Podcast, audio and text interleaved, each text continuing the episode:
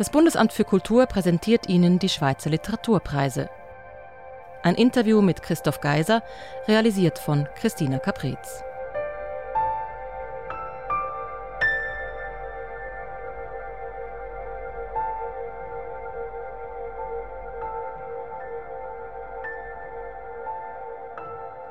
Ja, und auf unserer Reise durch die Schweiz zu den preisgekrönten Autorinnen und Autoren des Jahrgangs 2020 sind wir heute in Bern, zu Gast bei Christoph Geiser.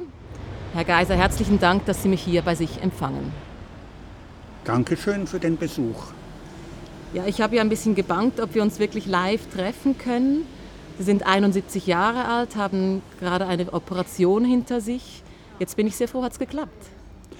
Ich habe keine Angst. Ich bin auch froh, dass es geklappt hat, weil mir sehr viele Lesungen natürlich durch Corona einfach abgesagt wurden.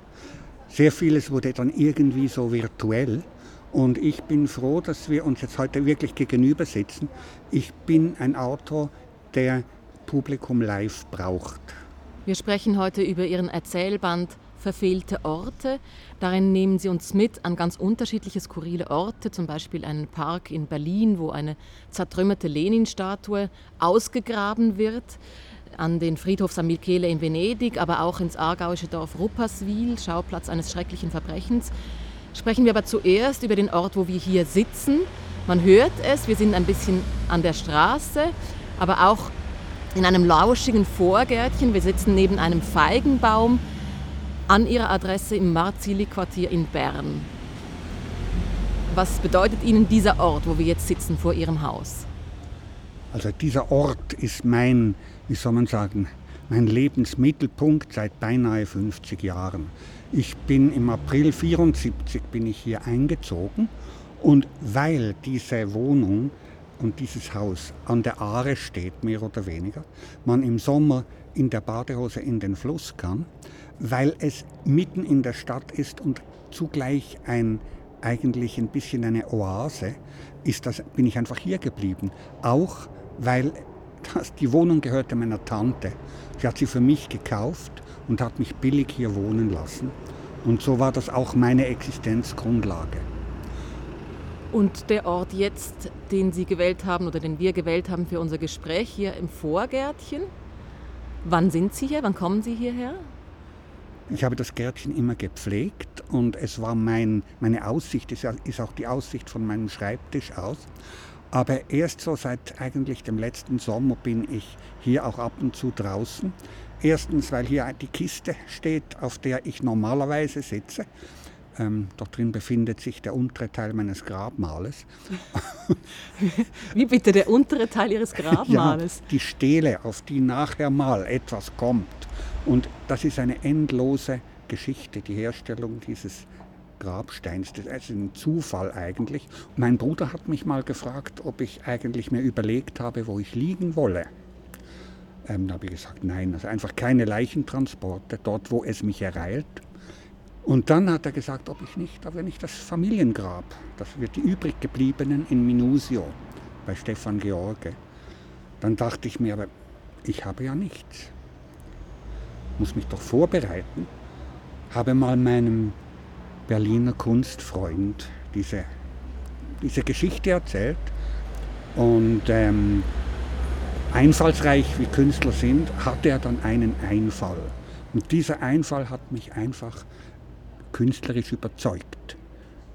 Und seither ist das in Produktion und hat unendliche Schwierigkeiten, aber die Stele ist schon da. Hoffentlich dauert die Produktion noch lange, ja. nämlich so lange müssen Sie bestimmt noch leben. ähm, ja, also Vorliebe für Skurriles, auch für, für Orte. Könnte man sagen, das ist ein Unort des Glücks hier? Ja, ja, doch das Gärtchen, es hat was Utopisches auch. Es hat auch etwas, also ein bisschen von einem Paradiesgarten. Der Rosengarten ist ja ein anderes ein anderer Begriff für den, für den Friedhof eigentlich. Es ist so ein bisschen ein Paradies zu Lebzeiten. Schön, dann führen Sie doch uns jetzt an einen anderen Ort, an einen Ort, den Sie im Buch beschreiben, nach Venedig. Unorte des Glücks, sagten wir doch und benannten sie. Heterotopoi, Utopos, Utopos, eine kleine Euphorie, kein Glücksversuch, nein, ein uns plötzlich von unten her sachte überschwemmendes Glücksgefühl, körperlich schier, überkam uns an Deck stehend auf dem Vaporetto der Linie 2. Ortlos auf Schiffsplanken. Die rhythmischen Vibrationen der Maschine, das Wiegen der Wellen, sanften Wellen vergleichsweise, aber doch unverwechselbar das Schifffahrtsgefühl, noch mit geschlossenen Augen. Wir wollten die Augen gar nicht mehr öffnen. Störend nur das abrupte Bremsgeräusch beim ständigen Anlegen an Haltestellen. Dabei wollten wir doch gar nicht ständig anlegen. Und natürlich brachte uns bald auch ein Polizeiboot mit Blaulicht und Sirene aus dem Gleichmaß auf der vergleichsweise engen Wasserstraße. Schifffahrtsgefühl? Wenn wir es genau bedenken, das einzige Glück, das uns nach allem in der Wirklichkeit verblieben ist, körperlich sagten wir doch. Nicht vergleichbar mit dem Rütteln einer Bahnfahrt, unangenehm selbst noch im Schlafwagen Einzelabteil Deluxe, als es noch Schlafwagenluxus gab. Ganz zu schweigen vom Hin- und Hergeworfen werden in der automobilen Welt, festgeschnallt auf dem Beifahrersitz, denn längst lassen wir uns fahren, gern selber gefahren, außer auf kalifornischen Highways sind wir nie. Was bleibt uns denn noch? Die Arche und ringsum die Sintflut. Hätten wir nicht sehr bald wieder die Augen zu öffnen gehabt und uns der Blendung hinzugeben uns getraut oder der Blindheit, von Venedig wäre uns als einziges dominantes Geräusch in den Gassen und Gässchen verlässlich nur das penetrante Rumpeln der Rollkoffer in Erinnerung geblieben. Ja, Venedig ist einer von mehreren verfehlten Orten in Ihrem Buch. Christoph Geiser, das Glück des Schifffahrtsgefühls ist an diesem Ort nur von kurzer Dauer, eben jäh unterbrochen vom Polizeiboot, von den Rollkoffern der Touristen. Ein bisschen wie wir hier in diesem idyllischen Vorgärtchen, wo auch die Lastwagen zwischendurch unser Glück unterbrechen. Was mir auffällt, der Erzähler spricht in der ersten Person Plural, in der Wir-Form. Meine erste Assoziation war Pluralis Majestatis, eine distinguierte Distanz. Und die zweite Assoziation dann da sprechen unterschiedliche innere Stimmen einer Person. Ja, erstens mal, äh, dieses Wir, das kommt schon in früheren Büchern vor. Und da gibt es mal den Satz, wir sind doch so viele. Das heißt, dieses Ich ist eben zusammengesetzt aus allen möglichen Diskursen und Geschichten und ähm, auch Umweltfaktoren, geschichtlichen Faktoren. Es ist vernetzt mit Gesellschaft. Das ist mir wichtig. Das eine. Das andere ist, ursprünglich kam dieses Wir vor in dem letzten Roman, Wenn der Mann im Mond erwacht. Und dort ist ein Hintergrundtext, ist Peter Weiß Ästhetik des Widerstands. Dort ist ja ein anonymes Ich, ist so die Hauptfigur, die aber vernetzt ist in einem Kollektiv. Das Kollektiv spielt eine enorme Rolle. Und mein Wir ist eigentlich auf der Suche nach einem Kollektiv, aber es ist eine vollkommen vereinzelte Person. Und darum wird dieses Wir auch absurd.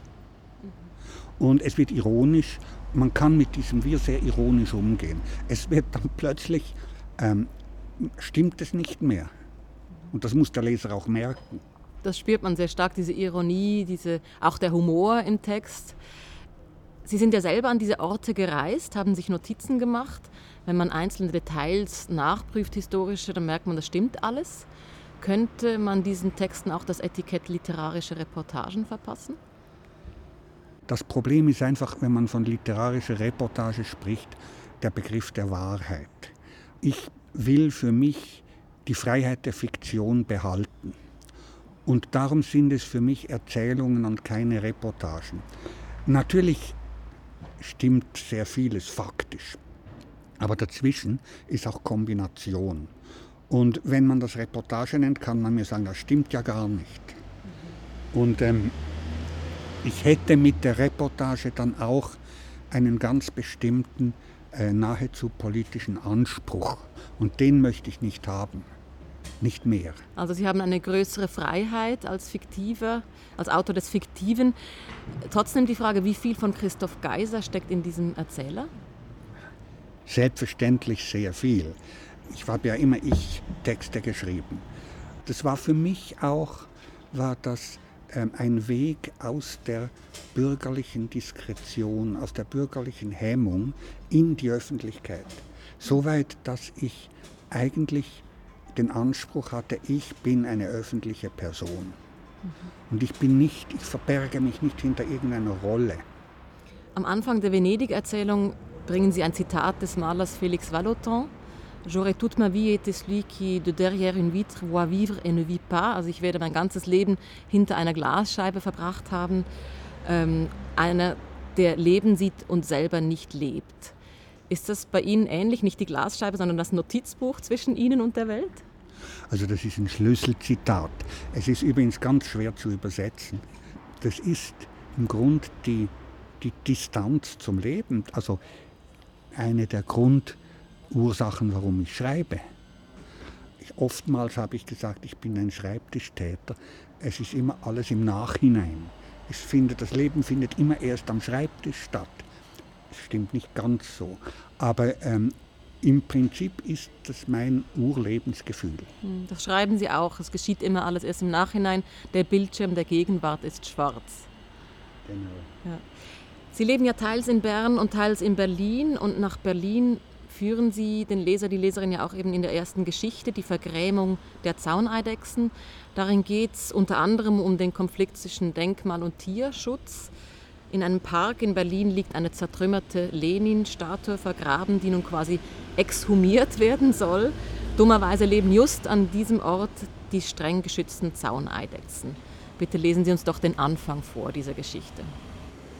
Anlässlich der Exhumierung des Kopfes der 1991 in 111 Teile zerlegten und im Köpenicker Forst, dem sogenannten Mückelwald, entsorgten und später daselbst vergrabenen Statue Lenins, einem Denkmal, das seit 1970 zum 100. Geburtstag des russischen Revolutionsführers errichtet, den Leninplatz zierte und nach der sogenannten Wende, wie wir zu lesen Gelegenheit hatten, keinem öffentlichen Bedürfnis mehr entsprach, sind wir unter anderem auf den Begriff der Gigantothermie gestoßen, wie uns auch das von Robert Walser in seiner Erzählung Kleist den Thun verwendete Verb Eidechseln plötzlich wieder einfiel.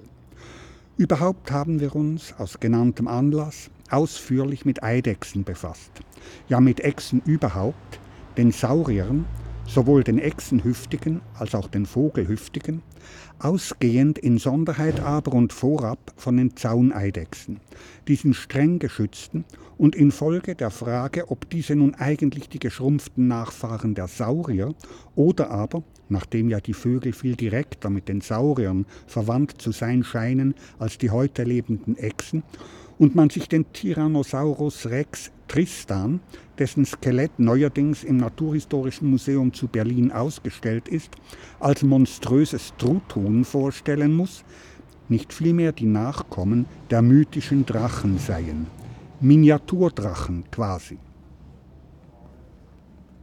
Ja, das sind 187 Wörter, ich habe sie gezählt. Das ist also ein Satz, der erste Satz in Ihrem Erzählband. Ich muss sagen, Sie muten der Leserin einiges zu. Der erste Satz dieses letzten Romanes, Wenn der Mann im Mond erwacht, ist anderthalb Seiten lang. Ähm, also Sie sind dran, sich zu kürzen. Mm, ja, ich bin dran, mich zu kürzen, wobei ich, äh, als ich anfing mit dem Computer zu arbeiten, das ist noch nicht furchtbar lange her, ich war spät dran, 2004, habe ich gemerkt, dass ich noch viel längere Sätze machen kann, wenn man immer wieder hineinbauen kann. Ich liebe eigentlich die Syntax. Also es müssen nicht unbedingt nur lange Sätze sein. Ich liebe auch den Wechsel zwischen ganz langen Sätzen und dann plötzlich was Kurzes. Wie überhaupt für mich der Sprachrhythmus etwas ganz Wichtiges ist und vermehrt eigentlich ein Rhythmus, der irgendwie gesprochen wird. Auch was die kulturelle Flughöhe angeht, machen Sie keine Kompromisse. Ich habe das Buch mit dem Diktionär gelesen. Ich habe zum Beispiel gelernt, dass Anankast ein anderes Wort für Zwangsneurotiker ist. Das fand ich ehrlich gesagt zuerst anstrengend und danach fand ich eigentlich cool. Ich habe nicht nur neue Orte entdeckt, sondern auch ganz viele neue Wörter gelernt. Vielleicht ist das ja auch schon eine Aufgabe der Literatur, dass sie einen gewissen Reichtum der Sprache zurückholt. Ich entdecke auch sehr gerne neue Wörter. Aber zurück zur Erzählung, die Vergrämung der Zauneidechsen. Darin geht es nicht nur um diese Leninstatue und diese Eidechse, sondern sie führen uns auch in die Vergangenheit, auch da autobiografisch inspiriert. Sie lebten nämlich in den 80er Jahren eine Zeit lang in Berlin, sind da auch sehr oft in den Osten gereist, haben mit dem Kommunismus geliebäugelt. Heute, so scheint es mir in Ihrem Text, wundern Sie sich ein bisschen auch über Ihre Freundschaft, die Sie damals hatten zu einem Schweizer Auswanderer, der später als Stasi-Mitarbeiter aufflog. Also man muss hier sehr, äh, schon sehr deutlich sein, ich war ja Kommunist. Ich war in der PDA, ich war Redaktor des Vorwärts, so habe ich diesen anderen ja auch kennengelernt. Ich hatte eine verhältnismäßig enge Beziehung zur DDR, indem meine Bücher ja auch dort erschienen sind, bei Volk und Welt. Ich hatte zeitweilig mehr Leser in der DDR als in der Bundesrepublik und der Schweiz zusammen. Ich habe dann in den 80er Jahren, genau gesagt 83 bis 85, als ich ständig, ich war zwei Jahre in Berlin, zuerst mit diesem Stipendium des DAAD, nachher noch von mir aus und war praktisch jede Woche war ich drüben und habe dann allmählich angefangen, so meine Zweifel zu haben. Das Gefühl gehabt, hier läuft etwas ganz schief. Ich hätte nie gedacht, dass die Überwachung, also dieses Stasi-System man wusste, dass man überwacht wird, aber so hätten wir es nicht gedacht. Und natürlich, ich war mit dem IMR Wien auch wirklich befreundet und wir sind ja beides Großbürger aus dem gleichen äh, Milieu. Diese Geschichte ist ein Teil der Auseinandersetzung mit meiner eigenen politischen Vergangenheit und ein Stück, äh, ich hätte jetzt fast gesagt Trauerarbeit, das gefährliches Wort, über den Untergang der Utopien. Und meine Haltung in dieser Geschichte ist dann ein bisschen die Verwunderung, wie man zu diesem Zeitpunkt das nicht gesehen hat. Also ich beschreibe ja die Ankunft am Flughafen äh, auf dieser VIP-Lane, während das murrende Volk daneben ist mir immerhin im Gedächtnis geblieben. Also ich habe es ich hab's registriert. Mhm. Anfang der 80er Jahre in Berlin, das war nicht nur die Zeit der Faszination für die DDR, sondern auch eine Zeit des persönlichen Aufbruchs. Sie waren Mitte 30, ein junger Schwuler in der deutschen Metropole. So diese Seite blitzt nur ganz punktuell durch, aber sie blitzt durch eben auch dieses, diese Gleichzeitigkeit von, wow, ich kann meine Sexualität ja. ausleben und der Einbruch durch die AIDS-Krise.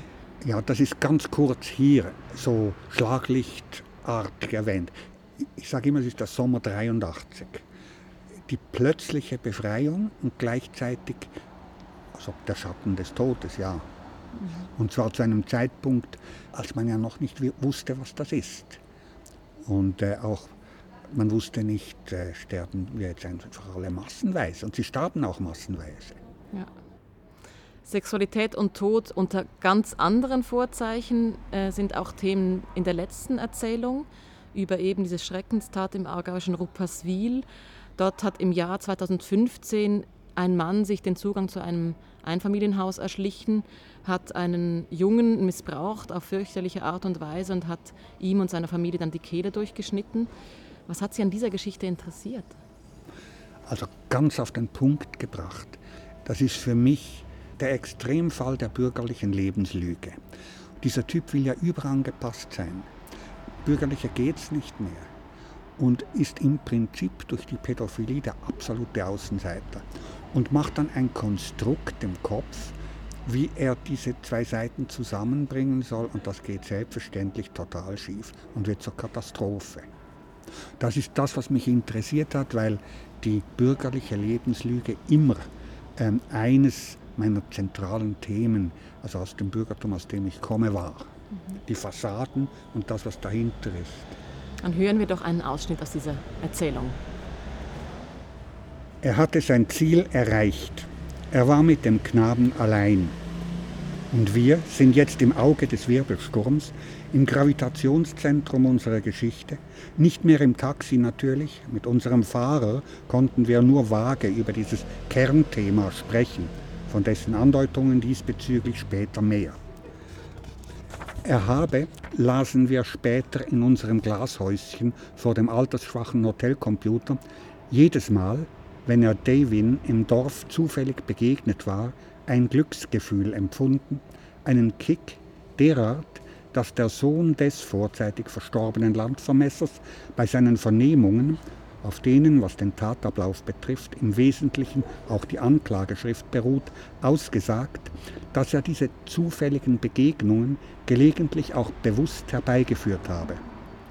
Und das Kind?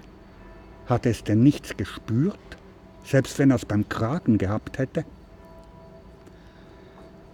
Vor Jahren, Jahrzehnten im Hochsommer war es, beobachteten wir am frühen Abend, es war noch taghell, auf der Bundesterrasse vor dem Parlamentsgebäude, wir waren von unserer Wohnung am Fluss auf dem Weg in die Stadt, einen Jungen, der auf seinem Rollbrett Kunststückchen vollführte. Wir beobachteten ihn eigentlich gar nicht, wir sahen ihn gleich, als wir die Wannerzhalde, diesen fast mediterran gewundenen Weg vom Marzilli-Quartier in die Stadt, hochkamen.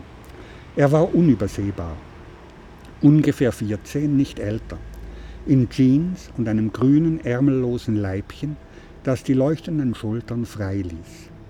Er turnte und tänzelte und lächelte selbstvergessen vor sich hin.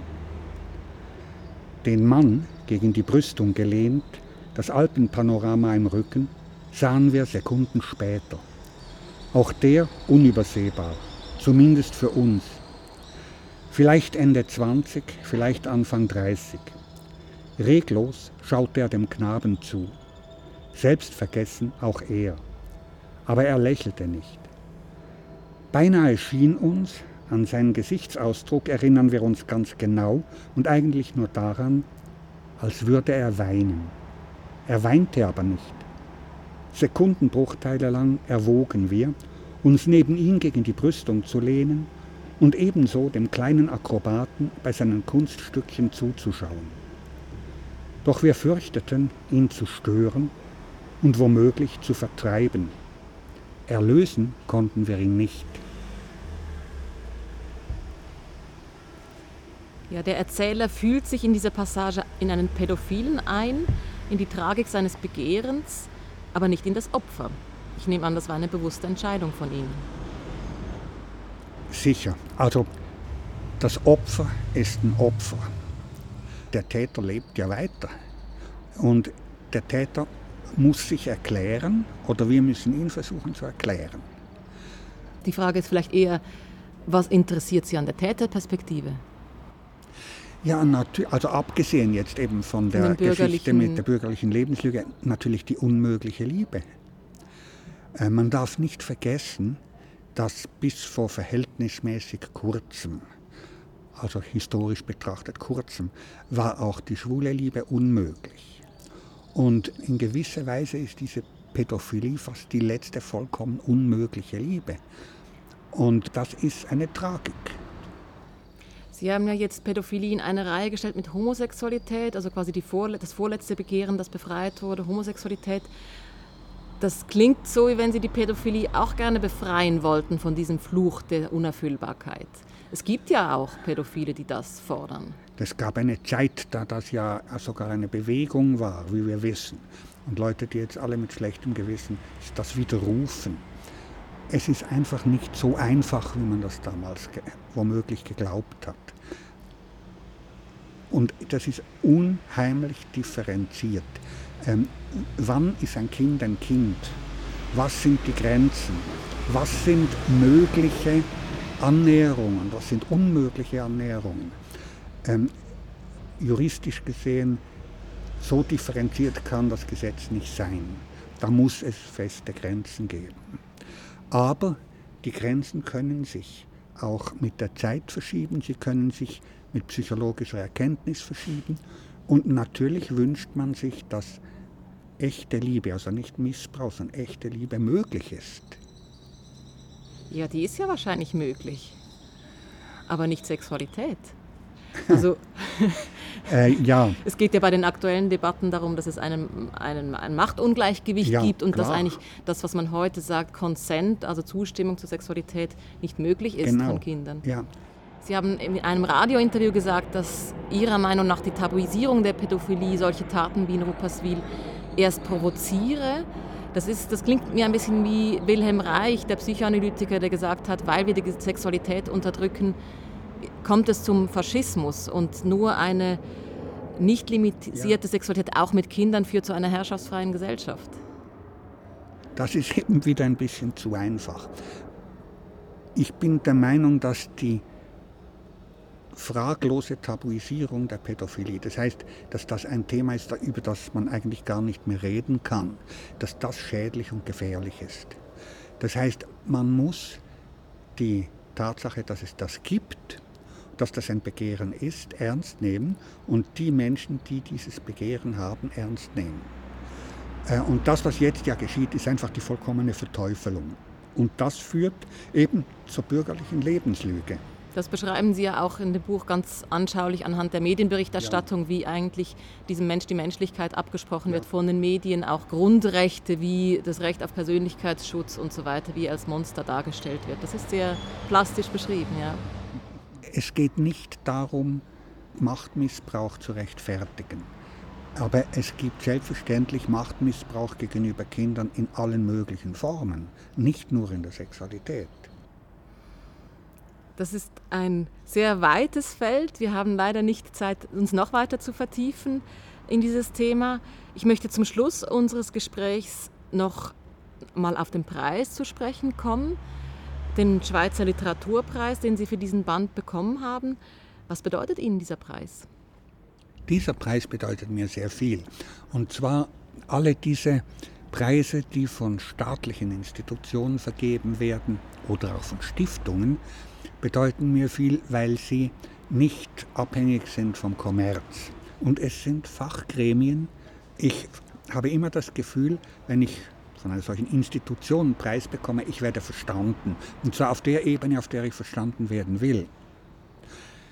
Man kann sagen, vielleicht bin ich wirklich ein Autor für ein Fachpublikum, aber was heißt das?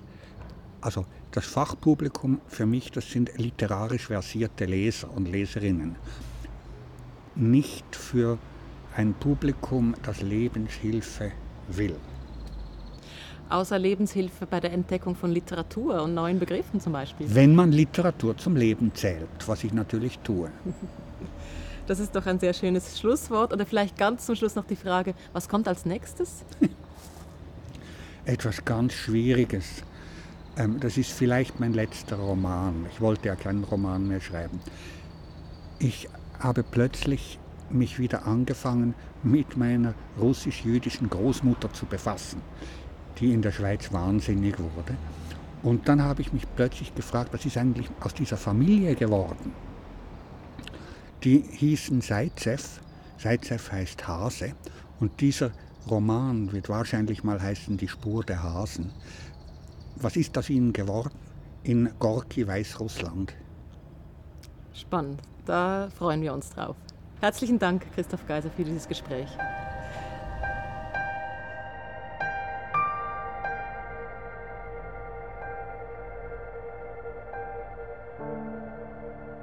Sie hörten ein Interview mit Christoph Geiser, realisiert von Christina Capriz. Musik Zeno Gabaglio, Produktion Bundesamt für Kultur.